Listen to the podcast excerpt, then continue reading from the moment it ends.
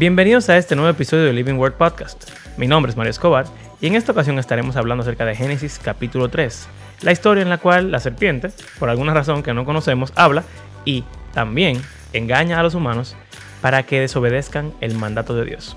Aquí vamos.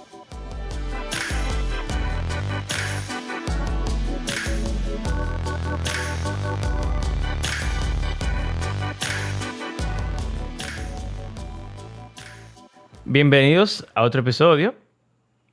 Mi nombre es Mario Escobar y estoy aquí junto a mi compañero Abraham Sánchez. Y hoy vamos a hablar sobre monstruos marinos Mm, que viven en el cielo, Ok. que están cubiertos en llamas Ok. y que Y, hablan. y vuelan. Sí, también, pero que después se arrastran. Ok. Y también vamos a hablar de. Tuve. Tuve en los juegos que la vida del personaje se recupera cuando tú comes de que algo y así tú puedes ser inmortal. Vamos a decir en Zelda, que el Link está ahí, le dan golpe, entonces él con un corazón se recupera. Pero hay juegos que son de que manzana, eh, en Donkey Kong son Right. guineos. Ah, sí. Entonces vamos a hablar también de frutas que, que, que dan vida. Te dan vida. Sí. Y también frutas que te hacen inteligente. Deberíamos darle par de frutos de eso a par de gente en el mundo, en verdad. Mm. Vamos a ver. Génesis capítulo 3.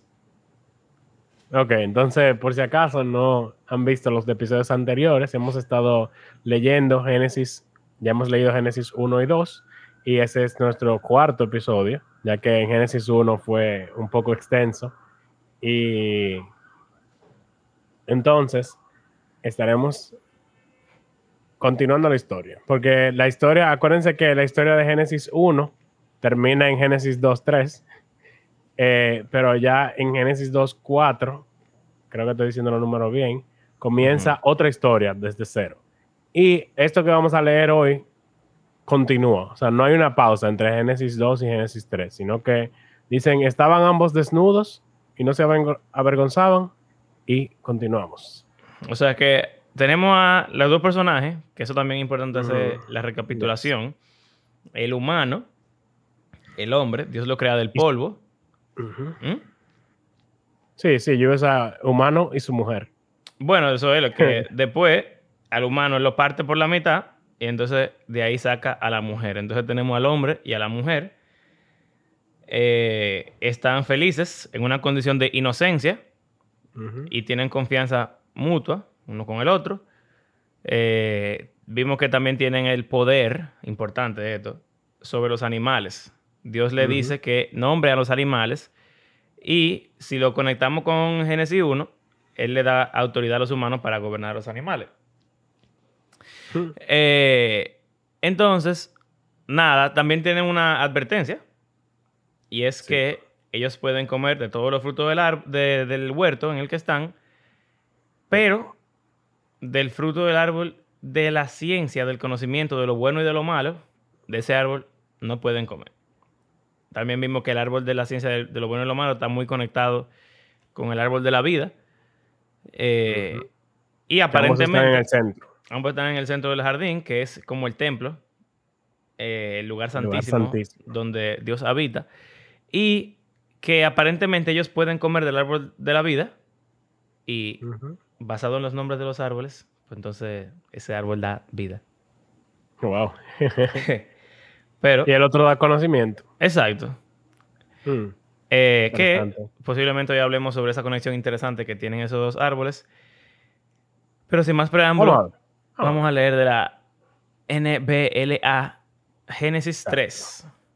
Entonces, como lo hacemos que vamos leyendo y cuando encontramos algo interesante, bueno, todo interesante, pero no vamos, a- vamos haciendo pausas cada cierto tiempo para discutir o conversar sobre lo que estamos leyendo, ¿ok? Yo tengo la teoría Bien. de que este episodio va a ser largo también. Porque esta yo, historia es yo- larga. yo vi la, y- yo vi la primera palabra y ya casi bueno, tenemos una pausa aquí. Génesis 3. La serpiente era más astuta que cualquiera de los animales del campo que el Señor Dios había hecho. No han terminado el versículo, pero Ya. quisiera decir Suficiente. que eh, como raro que lo último que se nos dijo en Génesis 2 es que se hizo la mujer, el hombre dejará a su padre y a su madre, estaban ambos desnudos. La serpiente era más astuta que cualquiera de los animales del campo. Eh, no sé. Una ¿Por qué una serpiente. serpiente y por qué es astuta? Bueno, vamos, vamos a leer un poco más antes de, hablar al respecto. Está bien. Y dijo, o sea, la serpiente habló a la mujer. Con que Dios les ha dicho, no comerán de ningún árbol del huerto. ¿Cómo para no? Está bien. Ok, vamos a lo fácil primero. Lo fácil primero. Él está mintiendo, la serpiente está mintiendo. O ella. Claro, que, eh, es una culebra. una serpiente. Sí. La serpiente está mintiendo porque Dios no dijo que no comieran de ningún árbol. Él le dijo que comieran de todos los árboles, excepto de uno. Pero antes de decir que la serpiente está mintiendo, la serpiente está hablando. Sí. Y la serpiente es más inteligente que todos los otros animales que, que Dios hizo. Porque hay una serpiente que habla. Complicado.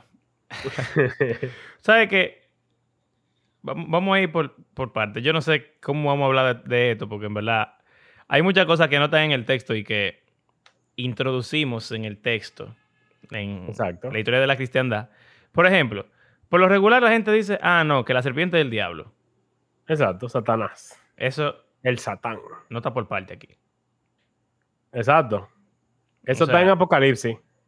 Exacto, que ni siquiera era el Antiguo Testamento. Para los judíos, cuando leían esto, la serpiente era la serpiente. ¿Que era un enemigo? Sí. Que vamos a decir que el retrato de qué es la serpiente se va desarrollando a lo largo de la Biblia y uno puede tener una idea más clara de lo que es también. Pero aquí nunca identifica a la serpiente como el diablo. Simplemente esta serpiente. Yo creo que sería más inteligente eh, pensar en ella como un agente Del mal. del mal. o un agente de la rebelión. Un agente Bueno. que...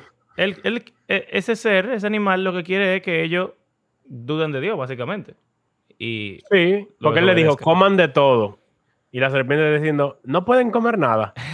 es verdad que ustedes no pueden comer nada. es como el niño problema, básicamente. Que enchincha, enchincha a la gente. Ahora, entonces, por si acaso no, no, no entendieron eso de Apocalipsis, la primera vez que se nos hace referencia a esta serpiente y al diablo en un mismo versículo, en una misma, un mismo contexto, es cuando están hablando del dragón de Apocalipsis. Y Juan dice, como que, bueno, obviamente, el dragón es el diablo, Satanás, la serpiente antigua. exacto. Y ahí pone, junta todos los nombres, porque tampoco en el Nuevo Testamento se dice siempre que el diablo y Satanás son la misma persona. Eh, Bueno, quizás- eh, o sea, es como obvio. también pero sería útil como explicar que la palabra. Satanás realmente no es un nombre propio en la Biblia, ni siquiera. O sea, esa No. palabra significa... De hecho, Dios se menciona como un Satán en la Biblia. La palabra Porque solamente... Satán significa acusador. No. No. Opositor. Ah, no, enemigo, exacto. Exacto. Alguien que se opone, que se, se El que se- entromete, que que se se opone. Eh, la historia en la que Dios es un Satán es cuando está Balaán y la burra. Balaam. que ellos van en su camino, entonces dice que Dios se le opone a Balaam en su camino. Y la palabra que ahí aparece es la palabra Satán. O sea, es, es un verbo, es simplemente oponerse, estar en contra de. Entonces, el Satán, Pero cuando se usa en Job, hablando de una pers- un personaje en específico, dice el Satán, o sea, el el opositor. opositor. Exacto. Entonces Que- ahí ya es como una persona, o bueno, un personaje Un- en específico. Exacto. Y es un ser que se opone a algo o quizás a todo y está en contra de todo. Que en verdad aquí la serpiente está en contra de Dios y de los humanos porque... Sí. lo de los quiere- humanos principalmente. Bueno, sí, es verdad, porque eh, Dios no pierde nada, vamos a decir. Pero eh, lo que está intentando hacer es que los humanos, o sea, se está poniendo en el camino del plan que Dios ha, vamos a decir, trazado Exacto, para sí. los humanos. O sea, al oponerse a los humanos y hacer que ellos caigan, él está oponiéndose a Dios porque Dios no quiere. Exacto. Ah. ¿Tú crees que sería útil hablar de eso de serpiente, ángel y también de, o sea, el, el, aspecto de la historia normal que tenemos de Satanás y de su origen, de que bajó del cielo, no sé qué, y de cómo se relaciona con esto, más o menos, y cómo no, y también de la otra parte de eso que tú dices de los monstruos marinos, ¿tú crees que eso sería útil? No sé. No sé qué tan, qué tan profundo. O quizás pudiésemos darle un poco más para adelante a la historia y después volver. Ok, bueno, con lo de. Me voy a quedar entonces con lo de los monstruos marinos, que tiene relación con lo que ya habíamos hablado.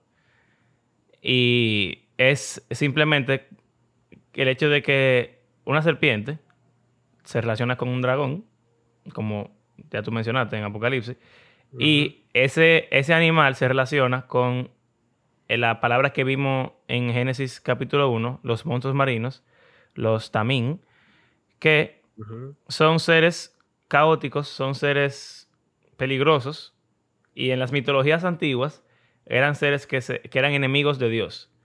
Eh, y básicamente Dios tenía que matarlo, o los dioses tenían que pelear con ellos y cosas así.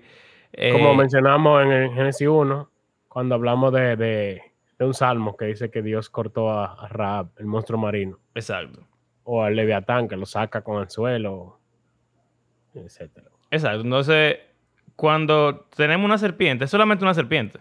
No es un monstruo marino ni nada de eso, pero es probable que eso haga alusión a esa idea de que esto es un animal que es un representante del caos, del desorden, de la maldad, etc.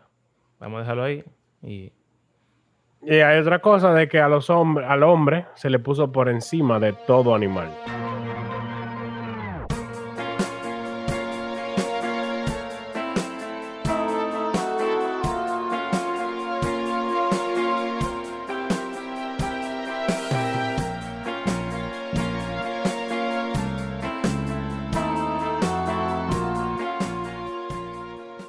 La mujer le respondió a la serpiente del fruto de los árboles del huerto podemos comer, pero del fruto del árbol que está en medio del huerto, Dios ha dicho, no comerán de él ni lo tocarán para que no mueran. Mm. un poco diferente. Nada, dilo. No, o sea, Emma, voy a buscar el pasaje que leímos la semana pasada y vamos a comparar. ¿Ok? Ok. Aquí dice la mujer, de todo árbol podemos comer, pero del fruto del árbol que está en medio del huerto, no comerán de él ni lo tocarán, porque morirán. El árbol que está en el, centro. Entonces dice, de todo árbol del huerto podrás comer, pero del árbol del conocimiento de lo bueno y lo malo no comerás, porque el día que de él comas, ciertamente morirás. Aquí la mujer está diciendo, del fruto de los árboles del huerto podemos comer, esa parte está bien. Igual. Pero, del fruto del árbol que está en medio del huerto, no comerán ni lo tocarán. Entonces, el tocar no se menciona en Génesis 2. Y para mí, ahora eh, pensando en lo que hablamos la semana pasada, de que ambos árboles están en el, en el centro, el de la vida y el del conocimiento. Ella está diciendo, el que está en el centro no se puede comer. Es verdad. O sea, que me acuerda eso que, tú decías de que eran, que, será que son un solo árbol. Sí. Yo no lo había considerado eso, en verdad. Está extraño. Si hubieran dos, realmente ella, diría, creo que tendría más sentido que diga del de conocimiento. Ella solo dijo, o quizá, no sé, ya asumió que como están al lado no se puede comer de, ninguno de los dos. bueno. Está raro. Pero está raro. Nada, el punto es que agregó que no lo pueden tocar. O sea, eso es como un mini legalismo ahí. Hay un mandamiento, entonces para evitar llegar hasta allá, le agregamos un ching más por si acaso. Que no es tampoco muy, o sea, si tú lo tocas, no sé, yo tengo una bebé y ahora todo lo que ella agarra, inmediatamente ella lo ve uh, para la boca. Todo, todo lo que coge. Entonces, si tú coges el fruto, tú lo tienes ahí, como que eso casi que tú te lo vas a comer. O sea que vamos a decir que. A menos que seas un perezoso, que tiene la comida en la boca y no se lo lleva. bueno. en la mano no lo lleva a la boca. O sea que, pero, como sea, ella agregó, ella, agregó una parte del mandamiento. Sí. Lo cual, en verdad. Pero se dio cuenta. ¿Mm? Se dio cuenta que la serpiente estaba tratando de engañar. Sí, claro. Eh, pero eso de, agregarle cosas a la Biblia, o perdón, no a la Biblia, al mandato divino. Al mandamiento, sí. Es, es, muy mal visto en la Biblia. O sea, muchas veces Dios dice que no debe agregar ninguna palabra a algo que él ya ha dicho. Entonces, ¿verdad? Eso es un movimiento erróneo por parte de la mujer. Entonces, ¿qué sigue pasando? La serpiente dijo a la mujer, ciertamente no morirán. o sea, Dios es hablador. Pues Dios sabe que el día que de él coman, se les abrirán los ojos y ustedes serán como Dios, conociendo lo bueno y lo malo. Eso es verdad. ¿Tú has oído la, frase que dicen de que, una mentira es una verdad con un, chin de... Sí, sí, un poco de... Exacto, entonces la serpiente dice la verdad en realidad. Dice que no van a morir y en verdad ellos no se van a morir en ese momento, lo cual es cierto. Dice que Dios sabe que el día que coman van a ser como Dios, sabiendo el bien y el mal. Y eso también pasa. Cuando comen, dice que ellos van a saber el bien y el mal. Ahora.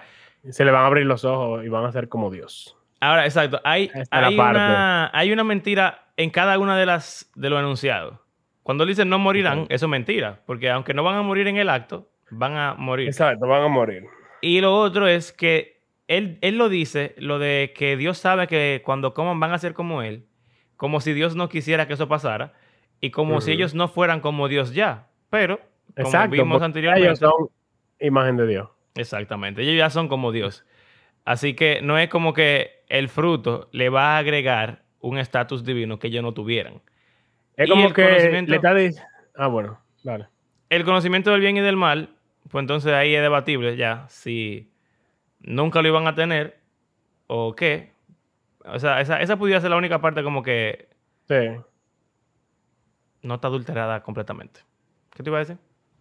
que es como que la serpiente está poniendo en ella la, idea de que Dios no los está como dejando tener su potencial completo, sino como que Dios lo tiene ahí como manteniéndolo abajo. Como limitándolo. Por no darle, limitándolo.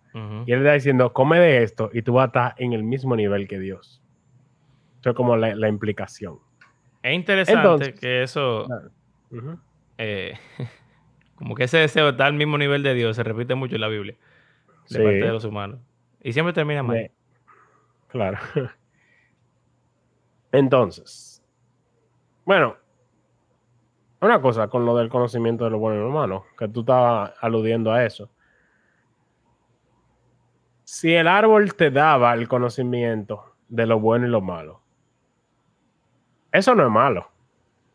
No. no es malo conocer qué es bueno y qué es malo. Incluso eh, es bueno. Salomón, Salomón, cuando pide sabiduría, le dice al Señor: Yo no sé distinguir lo bueno de lo malo. Dame sabiduría. Entonces ahí Salomón está pidiendo el conocimiento de lo bueno y lo malo. y Dios lo ve bien. Dios lo ve como algo bueno y lo recompensa y lo bendice. Exacto. Santiago dice que el que esté falto de sabiduría, se la pida a Dios, que Él se la va a dar sin ningún tipo de reproche. Así que yo creo que eso es crucial para entender lo que está pasando. Mm. O sea que tú estás implicando que Dios quería que ellos se la pidieran o dependieran de Él para ser sabios. En vez de una frasecita bíblica que se usa mucho, ser sabio en tu propia opinión. Exactamente, exactamente. En vez de tú buscar tu propia sabiduría, que también, como diría Santiago, es una sabiduría humana, una sabiduría animal, una sabiduría satánica incluso a veces. Eh, hay una sabiduría que proviene de Dios. Y como mencionamos en episodios anteriores, en Proverbios hay un contraste súper marcado entre la sabiduría y la necedad. Y ambos son representados como personajes. Un hombre necio que quiere matar gente y un rey sabio, que es un padre que, quiere guiar a su hijo. Y una mujer sabia, que es tu esposa, con quien tú disfrutas la vida, que te, que te aporta. Y una mujer necia, que lo que está diciendo, hey, vamos allí, vamos a acotarnos, a revolcarnos y después problemas, una chapeadora. que lleva a la muerte, dice. Exacto. Entonces, el, como que la idea en proverbio es que Dios quiere que tú tengas sabiduría. Pero eso no pasa si tú te crees sabio en tu propia opinión. Mm, hay un versículo clave como en proverbio que dice, el temor de Yahweh, de Yahvé, Jehová, es el principio de la sabiduría. Exacto. Entonces, eh, lo que ellos necesitaban era temer al Señor. Sí. Y como... Y desobedecerle implica que tú no estás temiendo al Señor. Y, que obviamente igual que temor, exacto. Eh, es querer usurpar su trono, es querer no, no temerle, exacto. Exacto. O sea, básicamente él le dio todo, le dio todo el poder del mundo, en el mundo entero. O sea, por implicación, él es el único que, en la creación, él es el único que está por encima de ellos. Y aparentemente eso no es suficiente para el ser humano. Exacto, porque hay un tigre que lo está controlando y ellos, los humanos no nos gusta que nos controlen, así que vamos a descontrolarnos. Y entonces volvemos a lo que yo, lo que yo dije la, otra vez, o sea, la sabiduría es el árbol de la vida. Yo diría que es como una relación inversa. No comer del árbol de la sabiduría sería comer del árbol de la vida. Y no comer del árbol de la vida sería comer del árbol de la sabiduría. Como tú, como tú no lo tomas, tú estás dejando que Dios te lo dé. Y entonces se convierte en vida. Y cuando tú lo tomas, entonces tú estás dañando todo. Vamos a continuar. Después de que la serpiente le dice estas cosas, la mujer vio que el árbol era bueno para comer y que era agradable a los ojos y que el árbol era deseable para alcanzar sabiduría. Tomó de su fruto y comió. También dio a su marido que estaba con ella y él comió. Él estaba callado ahí, estaba callado escondido. A mí me llama la atención esa, esa frasecita que estaba con ella, como que no siempre se le hace énfasis. Sí. De que regular le como que ajá, Adán estaba por ahí trabajando, poniendo nombre a algún animal, y, Eva está con la serpiente sola, coge del fruto y después viene y le dice, mira, prueba esto, está bueno. Y él como que, ah, déjame ver, como inocentemente. Sí.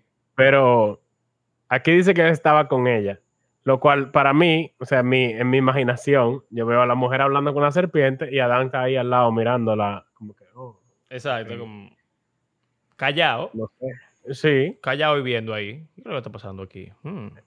Árbol, o sea, y dice, y, él comió también. O sea, ella lo vio, dijo, ah, se ve bueno. Me lo como. Toma, Dan. Oh, Exacto. Se lo come.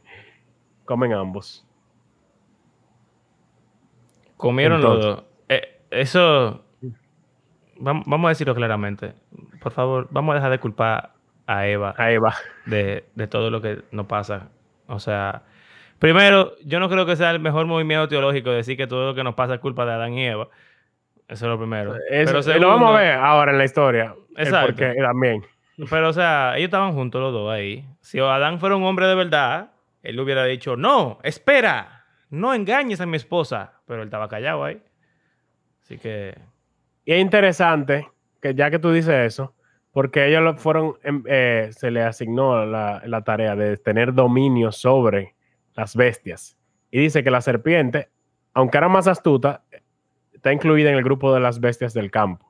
O sea que en vez de ellos tener dominio sobre la bestia, la bestia tiene dominio sobre ellos y lo convence de hacer lo que ella quiere.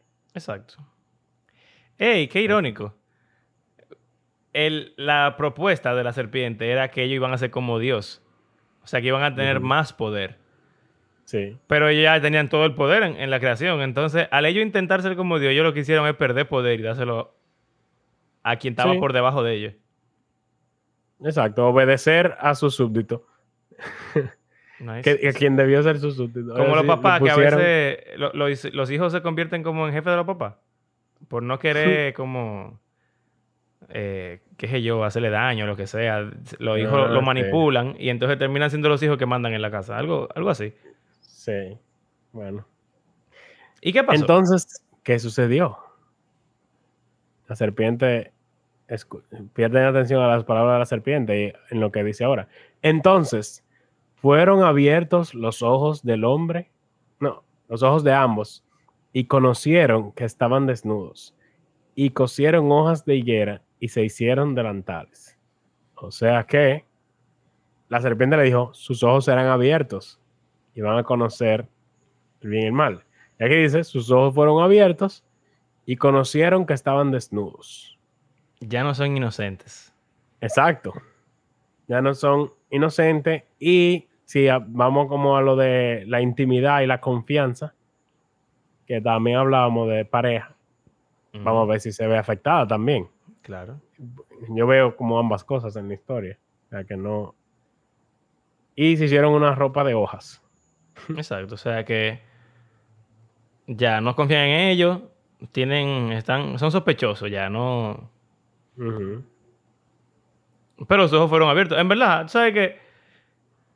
Yo creo que eso tiene mucho sentido porque muchas veces cuando una persona la engañan o lo que sea, es como culpa, en parte es culpa de la persona por ser muy ingenua y dejarse engañar. Y cuando uno crece, una parte gran, importante de, crecer en este mundo es como poder darte cuenta de que tú no puedes confiar 100% en la gente y como que siempre tener un, un plan B, cuídate. Porque cualquier gente se se te puede virar, como decimos aquí, y, y te, te, te traicionan o lo que sea. Y uno lo puede ver con eso de las relaciones eh, matrimoniales en, hoy en día que se hacen de acuerdos prenupciales, que la gente se casa, pero con todo separado ya. Entonces, tú- somos uno, pero es mentira, no somos uno. O sea, somos uno, pero yo tengo mi cosa de, de mi lado y tú tienes tu cosa de tu lado. Por si acaso, somos uno, pero por si acaso. En algún día, por si Ajá. acaso. Entonces, creo que es, es eso que tú dices, o sea, las dos cosas están relacionadas. Cuando uno pierde la inocencia, uno deja de confiar. Y cuando uno deja de confiar, entonces se daña la relación. Y hablando de inocencia, como que tú estabas hablando que a medida que uno crece, uno no cree en todo el mundo. Los niños se dejan engañar por casi cualquiera. Por eso mismo, porque son inocentes. Ujú. Tú le dices, ven acá, tómate dulce, y el dulce puede que sea veneno y el niño se lo come. Porque no, él confía en que tú le estás diciendo que es un dulce. Sí. O sea, que la serpiente es una, una persona mala que ataca niños. Más o menos. So- so bueno, ellos eran recién nacidos, aparentemente. Neófitos. Adu- adultos, pero. Bueno, ¿qué pasó? Ellos hicieron sus hojas, su ropa. Y oyeron al Señor Dios que se paseaba en el huerto al fresco del día. O sea que, como estábamos hablando, el lugar santísimo en el templo, el, donde está, donde mora la presencia del Señor. Entonces aquí vemos que el Señor paseaba por el huerto, por el jardín. Caminandito ahí. Sí. Entonces, el hombre y su mujer se escondieron de la presencia del Señor, Dios, entre los árboles del huerto. O sea que ahora ya tienen temor del Señor. Sí. Después- Pero, no, pero no del temor bueno. Exacto, no lo tuvieron eh, antes de. O sea, ellos no vivieron acorde al temor del Señor, pero después de que metieron la pata, Claro. ahora están aterrados porque No, ya ellos saben. cualquiera, tiene miedo ahí ya. Oh, claro. También algo interesante es que así como la confianza entre ellos se rompió, ahora ellos desconfían de Dios. Ujú. O sea que la Sí, relación se se, rompió. ocultando. Todas las relaciones se rompieron ahí.